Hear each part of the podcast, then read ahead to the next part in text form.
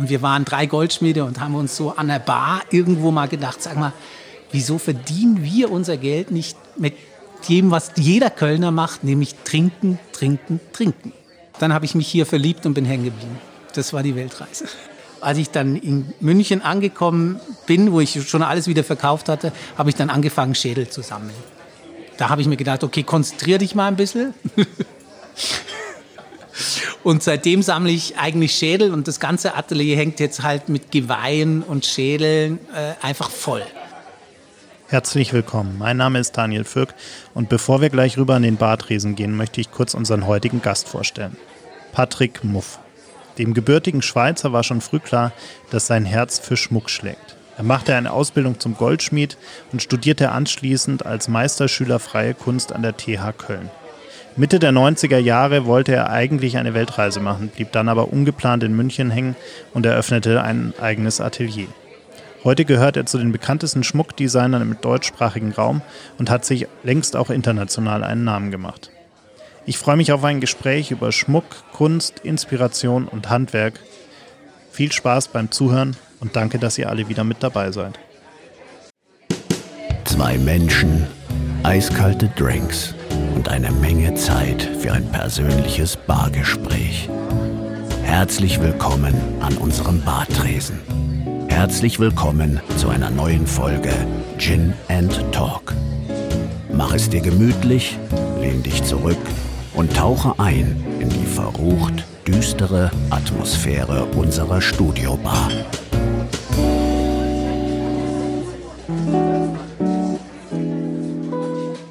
Ja, herzlich willkommen, Patrick. Ich freue mich sehr, dass du hier bist. Hallo. Ich äh, bin über dich gestolpert, weil ich, ich war tatsächlich das ist jetzt eine, eine ganz lustige Geschichte, weil ich war ewig auf der Suche nach einem Ring. Also ich wollte immer irgendwie einen coolen Siegelring haben tatsächlich. Mhm. Und unsere, unsere liebe Nina, unsere Grafikerin, die übrigens auch dieses Gin and Talk Logo gemacht hat, die hat uns für das Festival äh, vier so Icons gemacht für die verschiedenen Themenbereiche, die wir haben. Und ähm, so mein liebster Themenbereich ist Society and Politics und äh, da hat sie uns so eine Hand gemacht. Ähm, und äh, die wollte ich auf so einem Ring drauf haben. Und äh, dann bin ich über, über ein, zwei, drei Fehlkäufe. Kann man Dinge, auch machen. Ja. Und Dinge, die mich nicht so hundertprozentig mhm. überzeugt haben, bin ich dann irgendwie bei dir gelandet, weil Freunde von mir gemeint haben, geh doch mal zum Patrick schau dir doch mal an, was der so hat. Ähm, und äh, ja, dann war ich eines Tages bei dir und dann haben wir uns äh, vor ein paar Wochen kurz mal kennengelernt mhm. beim Ring anprobieren. Und dann dachte ich mir, ich lade dich mal ein. Und äh, fand es einfach super spannend, was du da so machst. Ja, danke. Ja, ja, ja also gerade Siegelringe, was du ansprichst, ist natürlich ein Thema, was momentan einfach totalen Spaß macht. Die Leute beschäftigen sich mehr mit Ringen wieder, auch die Männer vor allem. Und Siegelring ist halt ein Top-Einstieg, weil man was Persönliches machen kann. Äh, persönliche Gravur von Wappen bis eben, du sagst, ein Logo, ein Icon. Und das passt einfach gut in die Zeit, wo alle wieder gerne so einen persönlichen Dreh zu den Sachen haben wollen. Und das können wir, weil wir irgendwie Handwerker sind, recht gut bedienen. Es ist einfach perfekt für uns. Man hat Gespräch mit dem Kunden, man, das macht einfach einen großen Spaß, auch so zu checken, wo, wo will der hin, was haben wir im Angebot. Und dann sind wir von der Schmucksprache schon auch recht speziell durch das, dass wir schon sehr lange machen und eigentlich alles ich mache. Also es ist in meiner Person ist immer das Modell und äh, die Ausführung, die mache immer ich. Und nachher habe ich schon Leute, die mir das dann sozusagen nochmal reinigen, verputzen, schön machen, polieren, weil ich die Zeit schon gar nicht mehr habe das Endprodukt dann fertig zu machen. Aber ich mache wirklich jeden Entwurf selber. Also es ist einfach niemand dazwischen und das hat riesen Vorteile.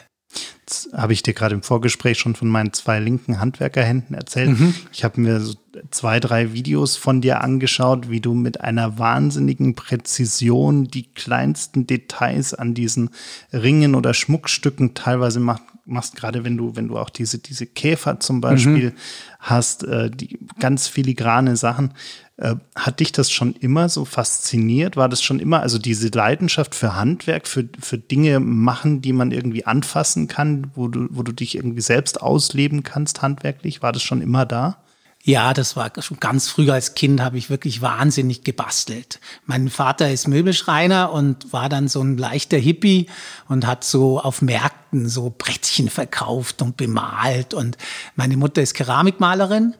Die hat also Keramiken gemalt und gemacht. Also der Haushalt war ein bisschen wild und eher so, ja, sehr handwerklich, Kunsthandwerk, so wunderschön. Und so bin ich einfach aufgewacht und habe mit Gips gearbeitet und alles und dann eben mit 14,5 aus der Schule gekommen. Und da ging es dann auch direkt in eine Lehre rein, also direkt Goldschmieden. Da gab es einen Daniel Keller, der ist leider schon verstorben, mein damaliger Lehrmeister. Der, bei dem durfte ich einen Tag arbeiten und der, da hatte ich das Glück, dass der das Gefühl hatte, dass ich gute Hände zum Arbeiten habe nach einem Tag. Da durfte ich die Lehre anfangen. Und so ging es dann immer weiter und weiter. Und dann bist du irgendwann aus der Schweiz in Deutschland gelandet? Da bin ich in Weg. Köln gelandet. Wilde Stadt gegenüber von München. Ein bisschen anders gebaut, nicht ganz so hübsch, aber äh, ich bin da mit 23 hingekommen, an die, äh, also um Kunst zu studieren. Da gibt's eine Fachklasse beim Peter Skubik damals für äh, Schmuck. Und da ging's direkt los. Habe ich irgendwie ein Fahrrad mitgenommen, in der Jugendherberge gewohnt und studiert Kunst. Das war natürlich eine wilde Zeit. Und da hatte ich auch direkt eine Bar. Und die Bar hieß Königswasser.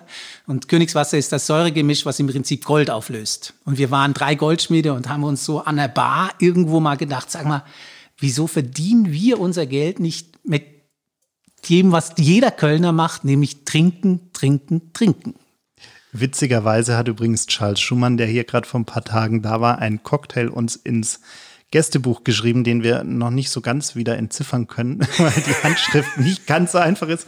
Aber der Drink heißt Rheinwasser. Also da schließt sich also der Kreis. Schließt quasi sich wieder. der Kreis, genau. Und das war, muss ich sagen, eine legendäre Bar wo eigentlich sich wahnsinnig viele Künstler getroffen haben und auch Galeristen. Und, und in Köln geht es wirklich ums Trinken und wir hatten, glaube ich, das Einzige, was wir hatten, waren Erdnüsse. Und viel Kölsch. Und viel, viel Kölsch, ja, genau. und da war es natürlich auch schön, weil man mit den Künstlern viel in Verbindung kam. Also da war halt Kippenberger, die Öhlenbrüder, alles, was in Köln damals, der Penk, alles, was in Köln damals noch so End 80er Jahre äh, war der Kölner noch viel Galerien, die waren halt immer da und haben sich sehr betrunken. Da, dadurch habe ich auch relativ sehr viel schöne Kunst zu Hause, weil ich öfters mal so als Barkeeper gesagt habe, okay, komm, kannst du mir hier noch was reinschreiben und malen. So. Und ich hatte immer so Skizzenbücher mit. Und da habe ich noch ein paar sehr schöne Bilder zu Hause. Also finde ich, weil die ja auch emotional natürlich äh, an der Bar gekoppelt sind. Ja, ne? absolut. Toll. Das, ja. Und, und, dann bist du irgendwann in München gelandet. Wie, und dann, wie das? Ja, das war eine sehr schöne Geschichte, auch wieder mal. Da habe ich relativ wild in Köln gelebt und wohnte über eine Kneipe und mir wurde es dann irgendwann alles ein bisschen zu viel, sage ich mal, des Guten. Dann habe ich mir einen VW-Bus gekauft, einen Wohnbus, so wo man das Dach hoch tun konnte, habe alles verkauft, was ich hatte, habe in den Bus einen Goldschmiedeplatz gebaut und wollte auf Weltreise gehen. Und dann habe ich also keine Wohnung mehr gehabt, nur einen gelben Postbus mit einem Hochdach und bin losgefahren, kurz nach Amsterdam, Holland ein bisschen, war ganz nett und dann zu einem Freund hier nach München. Dann habe ich mich hier verliebt und bin hängen geblieben. Das war die Weltreise. Ging ja Bus wieder verkauft, wieder eine Wohnung geholt und also es war sehr schön. Ich war wirklich drauf und dran. Jetzt kommt mein, jetzt geht's los. Jetzt fahre ich Richtung Griechenland und endlich. Und dann war das sehr, sehr lustig, dass ich dann hier einfach Stopp, Ende, München. Hm, und dann äh, hast du dich dann hier direkt selbstständig gemacht mit, mit einem eigenen oder, oder hast du Ich habe dann immer sofort ein eigenes Atelier gesucht und auch ähm, habe dann über eine Firma, die hieß Sevigné, Renate Schrems, für die habe ich dann relativ über die habe ich im Prinzip meinen Schmuck verkaufen dürfen in München mittendrin am Promenadeplatz. Da bin ich so ein bisschen mit reingerutscht. Und dann habe ich aber sehr schnell ein eigenes Geschäft aufgemacht. Wie ist denn, also wenn man deine Schm deinen Schmuck kennt oder sich mal ansieht, dann ähm, äh, stößt man sehr schnell über, über Totenköpfe, über, äh, über Insekten, über Käfer, über ähm, ja schon so ein bisschen, ich will jetzt nicht sagen den martialischeren Look, aber, Ja, schon aber schon so, so Ja, schon, ja, ja, schon eher genau. Ähm, Ja, viel über, viel natürlich über Symboliken. Also das fing an über den Totenkopf, das fing so ein bisschen an. Ich war, äh, kannte in Köln Tourmanager von so F- F- Motorhead, äh, all diese härteren Sachen. Und da hatte ich als Goldschmied äh, immer Tickets gekriegt für hinter die Bühne und hatte immer zehn Ringe an und habe das den Jungs verkauft. Also auch Lemmy und so. Alle die Jungs haben dann mal irgendwie einen abgekauft. Damals halt für 250 D-Mark oder so, ja. Das war dann so ein bisschen die, diese Rockerzeit und da kommt das auch ein bisschen mit den Totenköpfen her oder hatte ich viel gemacht. Und das hat sich jetzt schon sehr geändert, weil ich habe im Ganzen 1500 Formen und Stücke verschiedene. Das ist recht viel. Also das heißt, es ist bei Glaube, Liebe, Hoffnung fängt's an. Also Totenkopf, Herz, Anker, Kreuz. Und dann ist die Schiene offen. Und jetzt haben wir gerade so einen Sehnsuchtskatalog gemacht. Das ist der mit, das kommen jetzt, habe ich kleine Liegestühle gemacht, einfach eine kleine Luftmatratze aus Silber, einfach um, um diese Sehnsucht wieder zu finden und mit so ein bisschen mehr Spaß und Joke ranzugehen. Und ähm, da hatte ich jetzt viel Zeit, sehr konzentriert zu arbeiten im Atelier, weil nichts los war. Das glaube ich, ja. Wo, wo nimmst du denn deine, deine Inspiration her? Ähm, äh, wo, was, was machst du, um, um dir neue Ideen zu holen? Eigentlich recht einfach. Du, das, dass mein Leben äh, diese Grenze von Arbeit und Leben und Kinder und nicht wirklich hat, weil ich einfach mein ganzes Leben einfach für niemand arbeite, sondern immer nur für mich. Und ich bin sehr optischer Mensch, also ich ziehe eigentlich die ganze Zeit rein. Also ja, also und, und wenn dann Schmuck dein Thema ist, dann bist du, also da ist eine alte Schreibmaschine zum Beispiel bei euch hier auf der Theke, da weiß ich sofort, habe ich mal irgendwann diese, habe ich auch mal eine gehabt und habe aus diesen Buchstaben einfach Ringe gemacht oben mit wie in Anfangsbuchstaben. Also irgendwo ist das immer so optisch, ja, und du sagst, okay, das könnte ich machen. Und bei Sehnsucht war das jetzt natürlich schon so, eine Schwalbe ist die Sehnsucht der Seefahrer, also endlich das Land und äh, die Schwalbe hat Jesus auch die, Do die Dornen aus der Krone geholt. Und das sind dann auch immer schöne Geschichten. Das heißt, wenn jemand eine Schwalbe mag und zu mir kommt, dann hat jedes Stück auch irgendwie so eine Geschichte. Und es macht natürlich Spaß, äh, den Leuten das so zu, zu erzählen, weil das eben nicht ein sehr architektonischer Schmuck ist, sondern so ein bisschen punkig, barock, ein bisschen frecher, ein bisschen raffer, nicht so poliert. Wenn man, äh, ich habe gerade schon gesagt, äh, ich habe so ein paar Videos gesehen, wo du, wo du da sehr, sehr filigran mhm. arbeitest. Vielleicht für diejenigen, die sich das auch gar nicht so richtig vorstellen können. Wie lange dauert es denn eigentlich wirklich so ein, so ein, von der ersten Idee, bis du dann wirklich dieses, dieses Modell quasi mhm. machst? Hast du da so eine, so eine Einschätzung, wie, ja. wie lange du da dran mhm. sitzt eigentlich? Also, mein Professor Peter Skubik hat immer gesagt, Wuff, du nervst total. Wenn ich ein Stück mache, hast du zehn fertig. Das heißt, also ich bin echt schnell. Ich habe einfach schon eine super Routine in meiner Sprache im Schmuck. Und dann dauert es schon mal so, dass ich, wenn man so richtig perfekt arbeitet, dass locker so ein Ring einen Tag dauert. Das ist, hört sich jetzt nicht sehr lang an, aber es, man muss dann schon sehr konzentriert arbeiten. Und es ist im Prinzip wie ein Bildhauer, der in Ton arbeitet und ich arbeite in Wachs. Das ist ein synthetisches Wachs und das kann man im Prinzip dazugeben, aber auch wegnehmen. Das heißt, du, wenn ich jetzt äh, eine Skulptur mache, kann ich, merke ich, dass ich zum Beispiel beim Adler den Flügel zu klein habe, dann mache ich den größer oder mache ihn wieder kleiner oder setze den anders um. Und so funktioniert das Arbeiten eigentlich. Also, ja. Was ich bei dir auch ganz interessant fand, du hast irgendwann mal angefangen, alte Bilder zu kaufen oder aufzusammeln, quasi, die du irgendwo bei Antiquitätenhändlern und ähnlichem findest äh, und, und malst auf diese alten Porträtbilder mit einem weißen Stift, so diese Formen, die dich am Ende des Tages wahrscheinlich auch für den Schmuck inspirieren. Diese, so diese Käfer. Insekten, Käferformen, ja, genau. genau. Wie kam es denn dazu? irgendwann hatte ich einen weißen Stift und so ein altes Bild und habe gedacht, da male ich jetzt mal einen Käfer drüber. Und das sind ja so wie Linienzeichnungen. Und wenn du so Porträts anguckst und dir einen Käfer überlegst, dann siehst du sehr oft, die Haare könnten zu Fühler werden, die Augen umrande ich dann nur, dann sieht's aus, als ob das Auge auch ein Insektenauge wäre. Und das ist so ein bisschen spooky. Also wenn ich, das mögen nicht alle Leute, aber ich, ich bin immer wieder selber fasziniert, hoppla. Und dann machst du die Schulter, machst du als Flügeln und ähm, es gibt mehrere Künstler, die so arbeiten. Es gibt so ein Wiener Paar, glaube ich, die auch alte Bilder machen, also nehmen, also gemalte, richtige Schinken sozusagen vom Porträts und malen den so, dass man es nicht wirklich sieht, aber die malen den halt Tunnel in die, in die Ohren oder so. Das sind dann aus dem 16. Jahrhundert Bilder und wieso hat er einen Tunnel im Ohr? Total schräg. Und du siehst es nicht wirklich so und es macht einfach Spaß, so Sachen zu verfremden. Mhm. Mhm. Ich habe gelesen, es gab sogar eine Ausstellung, glaube ich, in China war das, oder? Ja, Hongkong. Hongkong? Ich ja. in der Galerie. Mhm. Wie, wie ist denn das passiert? Äh, das waren Kunden von uns, die in Hongkong äh, äh eine Galerie hatten und von mir mehrere Sachen gekauft haben. Und dann haben die gesagt, komm, komm mal rüber. Und dann habe ich ein bisschen Schmuck verkauft in Hongkong und auch Bilder. Und dann, ja, hatte mal auf der Inagente ist eine große Schmuckmesse, hatte ich mal, durfte ich mal einen sehr schönen Raum machen. Hab dann auch so dreidimensionale Käfer aus ähm, Draht gebaut, also eins auf zwei Meter, so richtig große.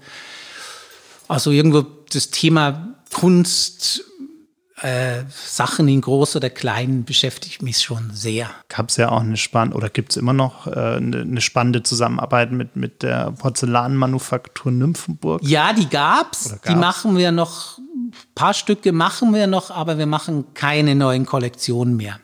Die haben sich im Prinzip ein bisschen umorientiert und gehen wieder ein bisschen in andere Bereiche, machen eigentlich nicht mehr viel Schmuck. Aber es ist auch eine Aber spannende, war spannend. Also mit denen fünf Jahre lang war toll. Hat mir großen Spaß gemacht und ich habe immer noch Lieblingsstücke da draus. Also da gab's gab's schöne Sachen. Ich finde dieses, dieses Korallenstück mhm. echt schön. Genau, da wollte ich im Prinzip sozusagen umweltfreundlich, dass man sowas tragen kann, was wie Natur aussieht, was natürlich mit Porzellan gut geht und die Farbe knallt, hat da einfach wunderbar rein. Bist du, also dem einen Film, den ich über dich gesehen habe, da hatte ich auch so ein bisschen den Eindruck, dass du schon auch gerne Dinge, also als Schreibmaschine und die jetzt vielleicht nicht, aber äh, schon ganz gerne Dinge sammelst äh, und, und die dann auch, auch bei dir so als, vielleicht auch als Inspirationsquelle dann so ein bisschen hortest. Also ob es jetzt äh, Schädel sind äh, oder, oder andere Dinge, die dich irgendwie inspirieren. Ähm, hattest du da schon immer so eine, so eine Sammelleidenschaft, jetzt mal unabhängig vom, vom Schmuck auch? War das schon immer was, was dich so ein bisschen fasziniert hat? Auch alte Dinge vielleicht gerade? Ja, ich war natürlich wahnsinnig gerne auf Flohmärkten, schon in der Schweiz auch gerne und habe auch zum Leide meiner Eltern sehr wahrscheinlich viel zu viel gehortet. Und zu der Zeit habe ich mir gedacht, ich sammle Toaster zum Beispiel. Dann hatte ich irgendwann 20 Toaster. Und dann dachte ich mir, ach, was sammle ich noch? Dann habe ich irgendwelche Holzteile gesammelt. Und irgendwann, als ich dann in München angekommen bin, wo ich schon alles wieder verkauft hatte, habe ich dann angefangen, Schädel zu sammeln. Da habe ich mir gedacht, okay, konzentrier dich mal ein bisschen.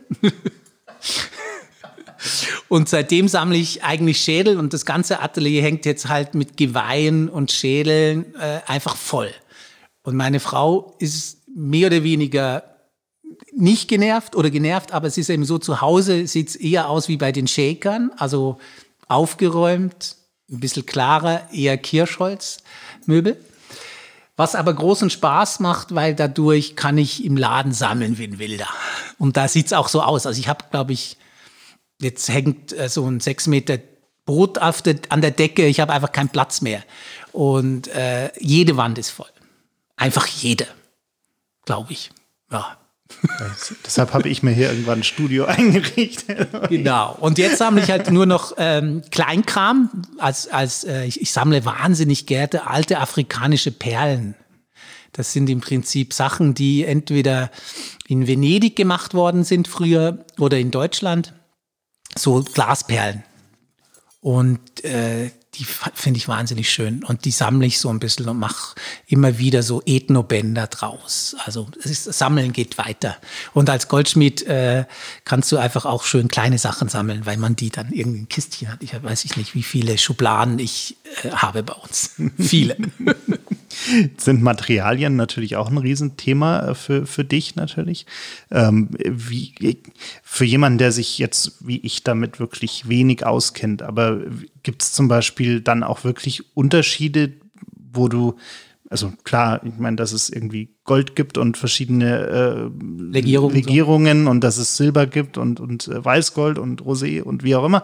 Das ist, leuchtet mir irgendwie ein, aber gibt es da auch wirklich so Unterschiede, wo du sagst, du musst da irgendwie, hast bestimmte Bezugsquellen oder irgendwelche bestimmten, äh, wie auch immer. Also gibt es da irgendwas, wo du besonders dann Wert drauf legst, wo, wo du auch wirklich, ja, vielleicht hier und da bestimmte Dinge hast, die, die dir besonders am Herzen liegen?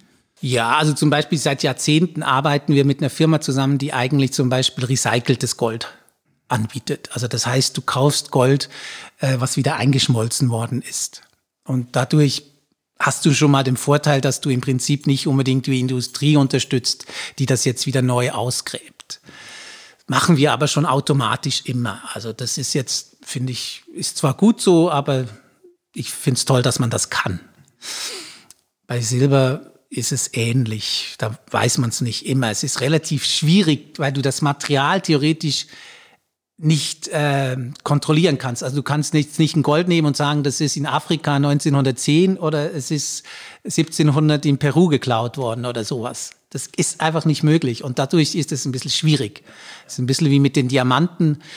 Äh, kannst du auch, glaube ich, nicht genau sagen, dann wo kommen die her und so. Ne? Also es ist auch ein Produkt, was manchmal ein bisschen schwierig ist heutzutage, auch immer wieder natürlich. Aber Gold ist toll, also das Material, was man da alles machen kann, ja, wie dünn die Drähte, äh, wie toll das leuchtet. Also äh, es ist ein faszinierendes Material. Silber genauso. Jetzt haben wir angefangen, viel noch in Platin zu machen. Es ist ein weißeres Material, es ist so zäh, es, ist, es kämpft ein bisschen, es lässt sich nicht so wahnsinnig nett verarbeiten, sage ich mal. Das wehrt sich gegens Polieren und so. Ja, es ist so zäh, aber gerade das ist schön. Und es ist nochmal so ein ähm, heller grauer Farbton. Also du merkst, also man kann viel machen und natürlich Gold ist momentan sehr teuer, aber trotzdem, also ich in letzter Zeit mag ich Gold sehr. ist ja auch nicht die schlechteste Idee, momentan vielleicht so ein bisschen in Gold zu investieren. Klar, man investiert dann leider natürlich auch immer ein bisschen ins Design. Also es ist natürlich nicht nur das Gold, aber du hast, also wenn du dir irgendwo was einbauen lässt, wenn du einen Goldring gekauft hast, hast du immer noch ein bisschen mehr als, genau. also weiß ich nicht, es ist halt schon ein Grundwert da. Ja, ja, das stimmt. Gibt's äh, gibt's Dinge, die du, die du gerne mal noch machen würdest? Äh, hast du so Ziele, Ideen, äh, Entwürfe, die, an die du dich vielleicht noch nicht rangetraut hast, äh, irgendwelche, ähm, ja, irgendwelche Ideen, wo du sagst, das würdest du gerne irgendwie mal irgendwann machen, wenn du vielleicht auch mal die Zeit dafür hättest? Ja, also ich mache jetzt gerade wieder so ein paar große Einzelstücke die es dann immer nur so eins, zweimal gibt oder in abgeänderter Form, die schon auch ziemlich teuer werden. Aber da bin ich dann schon auch mehrere Tage an so einem Stück dran. Also das habe ich jetzt lange nicht mehr gemacht, so richtig große Sachen. Was heißt, was bedeutet groß dann, wenn man also Ringe mit, mit Steinen, die halt mehrere tausend Euro kosten, sage ich mal die, man jetzt nicht einfach nur so hin, so schnell macht und denkt, ach komm locker, mach mal ein bisschen, sondern wo man sich sehr konzentrieren muss. Wenn man halt einen Stein für 15.000 Euro hat, äh, äh, ist es ja auch schön, mit so Sachen zu arbeiten und dafür wirklich dann das Produkt zu machen, was diesen Stein trägt oder was die Frau dann trägt. Und das macht das macht mir momentan Spaß und sonst bin ich, äh, jeden Tag gehe ich meistens in den Laden und freue mich total, weil wir haben wahnsinnig nette Angestellte, wir sind zu fünft. Äh, das sind alles Goldschmiede, die verkaufen auch im Laden, das heißt, die kennen das Produkt, was sie selber machen und vorne verkaufen. Das können nicht alle Goldschmiede, aber wir haben da Glück, wir haben irgendwie eine gute Runde und du merkst einfach, dass so ein Handwerk äh, top ineinander spielt. Und dann kommt die Bele, meine Frau dazu, und die ist Grafikerin. Und die macht äh, die komplette Abwicklung, also die Arbeit mit der Presse, äh, mit dem Internet, wo ich jetzt nicht so stark bin persönlich.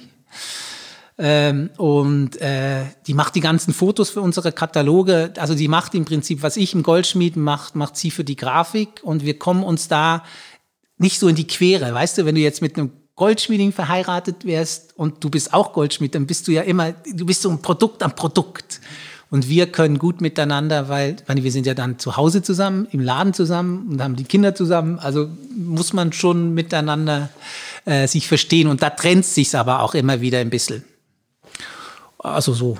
Also, aber sonst glaube ich, wenn du nochmal auf die Frage zurückzugehen, was ich wirklich noch machen möchte, am liebsten würde ich so in diese Richtung weiterarbeiten können. Ne, trotz jetzt Krise und allem, glaube, wenn wir mit dem Handwerk gut umgehen, werden wir das hinkriegen, sage ich mal. Also ich glaube, wenn alles, ja, man redet doch immer wieder jeden Tag drüber. Also mit mir, wie du merkst, man kann es irgendwie nicht ganz wegschieben. Ja, wenn du fünf Leute hast, dann hast du Kurzarbeit, also das hast du halt alles. Und ähm, es wird dir sehr wahrscheinlich jeder Gesprächspartner irgendwo, irgendwann wirst du kurz eine Minute drauf kommen und dann ist auch gut. Und dann geht's halt weiter. Und eigentlich leben wir jetzt halt immer so in den Tag und gucken, alles gut zu machen. Und nicht aufzuhören. Jetzt ist ja gerade für Kunst, oft sind ja für Kunst auch solche Situationen eine, eine Inspirationsquelle, äh, so große Brüche in Gesellschaft, Kultur, Politik, wie auch immer, Dinge, die äh, auf einmal zu Situationen führen, die einfach was ganz anderes hervorrufen oder, oder eine Situation hervorrufen, die wir noch nie hatten. Ähm, ist es für dich auch, also unabhängig davon, dass natürlich auch ihr wahrscheinlich negative äh, Konsequenzen davon zu spüren bekommt, aber ist es für dich vielleicht auch ein Stück weit eine, eine, in irgendeiner Art und Weise Inspirationsquelle, wo du, wo du sagst, da kommt dir vielleicht auch die ein oder andere Idee?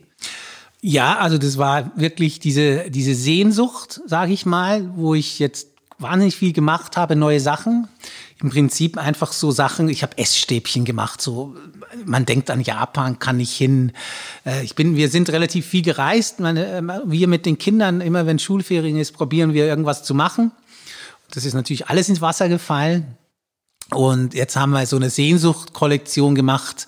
Da sind eben so äh, Schifffahrtssteuerräder drin und äh, ja, das macht dann schon, das war natürlich eine totale Reaktion auf diese, das, was wir jetzt haben. Mhm.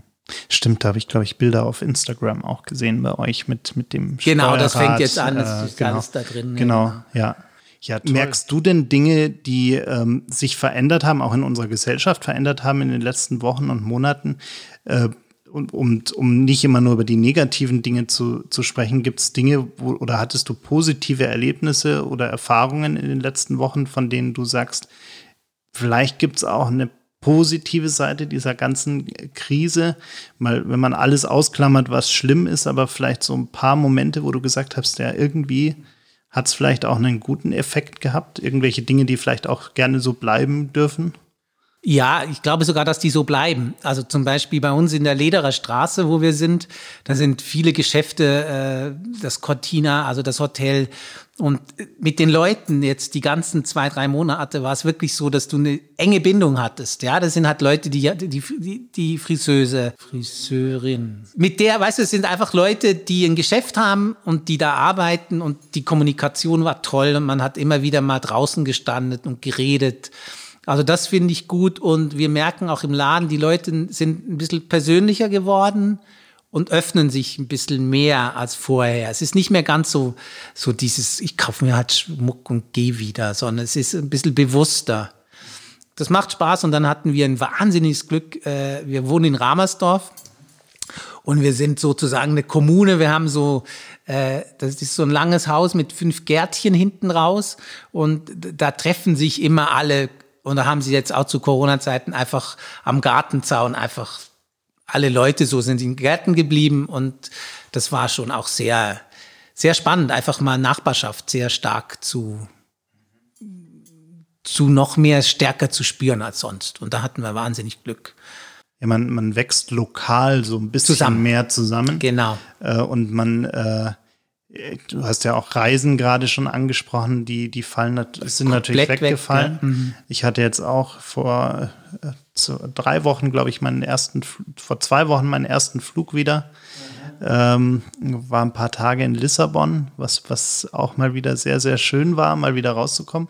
Aber man merkt dann wirklich erst, ich hatte so einen Moment im Flugzeug, im Landeanflug auf Lissabon, wo der so eine ganz schöne Runde über die Stadt, äh, wo man dann irgendwie, hatte ich wirklich so einen Moment, wo ich erstmal realisiert habe, wie sehr einem das eigentlich wie sehr man das verdrängt hat, diese, diese Sehnsucht mhm. am Ende des Tages, wie sehr man das irgendwie so. Äh, man hat es ja auch nicht mehr so realisiert, weil du eben, es gab halt Flüge für 60 Euro irgendwo hin und man hat schnell geflogen und hat noch ein Kind mitgenommen und das ist jetzt schon weg. Gibt's, was, was sind denn deine größten Sehnsuchtsziele, wo du gerne hin würdest? Wenn du an Reisen denkst oder Dinge, oh, die vielleicht auch ins Wasser ja. gefallen sind jetzt bei dir? Gut, wir wollten, wir gehen immer nach Paros in so ein ganz kleines Hotel mit 15 Leuten, wo drei Familien sich treffen. Das war schon immer wahnsinnig nett. Und sowas fehlt einem. Oder ich weiß nicht, gehe gerne nach Asien mal zwei Wochen. Schon schön. Fehlt auch. Also es, es fehlt viel eigentlich. Also diese kleinen Trips oder wir, weiß nicht, geht man nach London zwei Tage oder drei Tage. Das mache ich jetzt alles nicht. Also ich bin schon der Meinung, dass Abstand nicht so schlecht ist. Also ich würde jetzt nicht in einen Club gehen. Ich bin auch einfach nicht, nicht, ich müsste das jetzt nicht haben wollen. Wenn das Leute brauchen und es für sie wahnsinnig wichtig ist fürs Überleben, okay. Ich persönlich bin eher ein bisschen dagegen, obwohl es natürlich den Clubbesitzern sau schlecht geht und den Hotels geht schlecht. Also das sehe ich schon, nur ich sehe natürlich auch das Risiko. Gerade jetzt wieder so in der Zeit, wo man, wo es so schön ist draußen und alle können abhängen und man kann sich wieder mit Bier trinken, dann fehlt halt auch diese, dieser Abstand. Ja, ich meine, jetzt kennt man sich mit Alkohol langsam aus, wenn man lange eine Bar hatte und weiß schon, was da alles geht. Und da ist es, da fällt halt alles ins Wasser. Ja. Und kann jeder so ein bisschen halten, wie er will. Ich bin der Meinung, es ist ganz gut, wenn man noch vielleicht noch ein bisschen mehr Abstand hält als früher. Und es geht gut. Also die meisten Leute machen es und wenn mir einer zu nahe kommt, zeige ich so ein bisschen, okay, ich möchte das noch nicht. Kann man ja machen, ist ja nicht negativ. Absolut. Ja, hat ja auch viel mit, mit äh, gegenseitigem Respekt und, und Rücksichtnahme zu tun. Auch gar nicht mal den beiden Personen gegenüber, die sich da begegnen, sondern die Angehörigen, vielleicht die Total. älteren Leute, genau. die in dem Umfeld mhm. leben, äh, die, die man da ja nicht vergessen darf. Und äh, da denke ich mir dann auch oft, ja, also wie gesagt, jetzt auch, auch Lissabon, ähm, ich war wirklich positiv überrascht, wie unfassbar diszipliniert die Leute dort sind im Vergleich zu uns. Also da sind wirklich bei über 30 Grad gehen die Leute mit Gesichtsmaske äh, durch die Straßen zum Großteil. Also Leute, die wirklich ohne Gesichtsmaske sich auch auf den Straßen begegnen, sind eher selten. Echt? Es gibt ja in Spanien auch jetzt ein, also ja, machen sie es fest, dass man nur genau, noch draußen. Spanien, genau und, äh, und auch in den ganzen Geschäften und in den Restaurants. Es wird viel, viel mehr desinfiziert als bei uns. Ähm, wir waren in so einem Sonnenbrillenladen drin. Jede einzelne Sonnenbrille, die rausgenommen wird, wird sofort desinfiziert. Die darf man gar nicht mehr erst wieder reinlegen in das, in das Fach oder an den Ständer. Also die sind schon sehr diszipliniert und ich habe da manchmal immer so ein bisschen das Gefühl, ich war jetzt vor kurzem erst in Berlin. Okay. Da ist natürlich da könnte man ja. meinen, da ist das Ganze gar nicht angekommen. Das mhm. ist, äh, ja. schon ganz Also wir desinfizieren zum Beispiel auch einfach den Schmuck, den dann die Leute getragen hat, einmal drüber machen. Kann ich bezeugen. Bis, bis, ja, genau, bis auf Perlen, die sehr schwierig sind, die muss man halt ein bisschen anders behandeln. Aber sonst sind wir der Meinung auch, Vorsicht ist super und äh, wir haben ja auch Kunden, mehrere Kunden hintereinander immer wieder da. Dann finde ich es auch okay. Es nervt mit der Maske, klar, aber mein Gott muss man halt durch. Und wenn man, äh, wenn wir uns mal ins Gesicht sehen wollen, dann gehen wir mit den Kunden vor die Tür und halten zwei Meter Abstand voneinander, kann man die Maske runternehmen, geht wunderbar bei dem Wetter.